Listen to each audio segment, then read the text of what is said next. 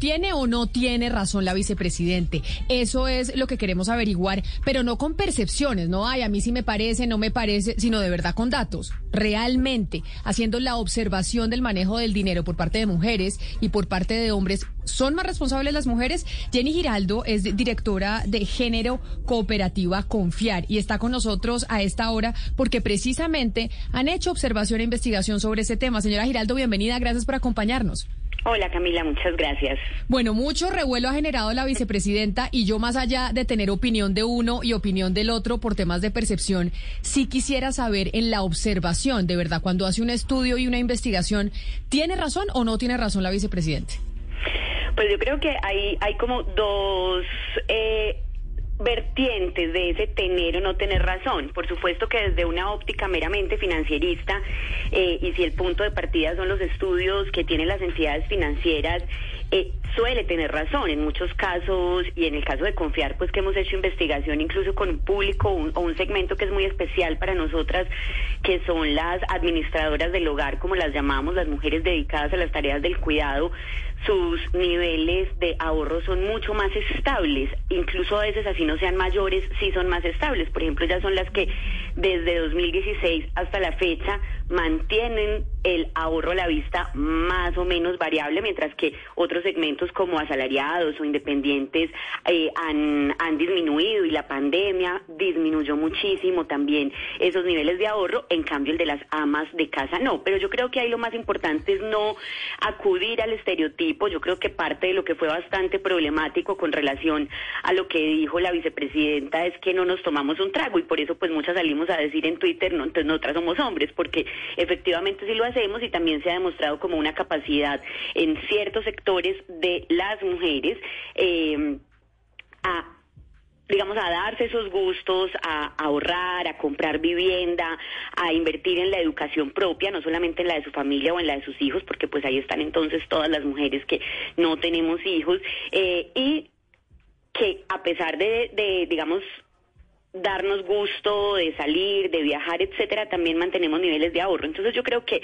eh, en parte tiene razón, en tanto sí, sí, hay, sí hay datos que demuestran que las mujeres tenemos más capacidad de ahorro y que además en muchos casos somos más juiciosas, digamos, en los créditos, en, el manejo de los créditos, pero por otro lado creo que ahí el gran problema está, pues por un lado en la generalización y en la esencialización de que es porque somos mujeres, que las mujeres somos más juiciosas per se y que, y que se parta o que el punto de partida sea meramente financiero, porque esto pues entonces deja por fuera qué es lo que pasa con eh, las mujeres desempleadas o con las mujeres que están en la, en la informalidad y por supuesto pues el estereotipo de las mujeres que no salen o de las mujeres que están encerradas en la casa. Creo que ahí es donde se presenta pues buena parte de, de, lo, de lo problemático de las declaraciones de la vicepresidenta. Directora Giraldo, si fuéramos a mirar la priorización eh, que tienen las mujeres, que tenemos las mujeres en el manejo de la economía del hogar, no hablemos solamente de, mujeres que son mamás, porque inmediatamente se viene a, la cabeza eh, la mujer que es mamá. ¿Cuáles son esas prioridades de la mujer soltera, de la mujer cabeza de hogar, de la mujer que tiene, eh, que tiene pareja, en términos generales, según lo han observado ustedes? Educación y vivienda. Eh, hay una, hay una tendencia también en las mujeres independientes jóvenes, llamamos pues independientes a las mujeres que no se reportan como asalariadas, que tienen trabajos, eh, generalmente en el caso de confiar trabajos como negocios eh, comercial, ¿cierto? Como de esa, de esa línea comercial principalmente, eh, ahí hay una alta tendencia a la compra, a la compra de vivienda y como además pues confiar tiene proyectos de proyectos de vivienda, entonces eso hace que logremos como conjugar muy bien el, el préstamo de vivienda y también la inversión en educación propia es una es una prioridad para este para este grupo de mujeres. Muchas de esas mujeres siguen viviendo en la, en, en la vivienda familiar. Digamos que eh, las posibilidades de ahorro para muchas de esas mujeres independientes se dan porque todavía no han salido de la casa, entonces al estar dentro de sus eh, hogares paternos, maternos, pues tienen mayores posibilidades de ahorro para estos dos objetivos, digamos como a mediano plazo. Directora, entonces ahí podemos profundizar un poquito más en eso porque a mí sí me interesa entender por qué las mujeres tienden a ser o si son más juiciosas con el manejo del dinero y el presupuesto. ¿Por qué lo son? ¿Es porque hay más mujeres que se ven más forzadas a ahorrar? Eh, hay varias, hay varias razones. Pues hay un asunto que es que es cultural, digamos que hay también estudios que, por ejemplo, ese estudio pues no lo tenemos nosotros, son otros estudios que se han hecho en, en, Latinoamérica también desde el sector financiero, que por ejemplo dicen que las mujeres tienen más tendencia a hacer presupuestos. Y eso pues tiene que ver justamente con que en el caso de algunas mujeres, cuando por ejemplo hay que acudir al diario y, gastarse el diario en la tienda y ese es el presupuesto con el que cuentan cotidianamente, pues tienen que ser mucho más organizadas. Y esos son asuntos en los que los hombres no están pensando, pero vuelvo y digo, no es por ser hombres o digamos, no está en los cromosomas, eh, está en la manera cultural en la que hemos redistribuido las tareas y por eso aquí también es tan importante la mirada de la redistribución. ¿Por qué las mujeres son más juiciosas? Porque son las que saben cuánto vale una bolsa de leche, cuánto vale un kilo de papa,